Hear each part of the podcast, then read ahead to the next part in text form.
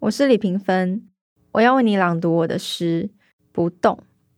有些欲望引入正叶林，一旦有人来访，选择夏季的栖地，它像剥啃绿叶的红腹虫子，咽下最后一口，餍足的归去。全部消息皆与它无关。无论灰色的云如何反常，压得极低，或是极常见的孩童走失，只为挂记这山中恒常绕寻的幽灵。我乐于无尽的猜测与失误。敞开窗帘以前，墨迹山的模样，它不动，让云堆积，促狭的拥抱。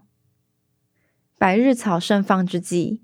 清灵活在最坏的地方，半空停靠，让不由己的风脱衣而行。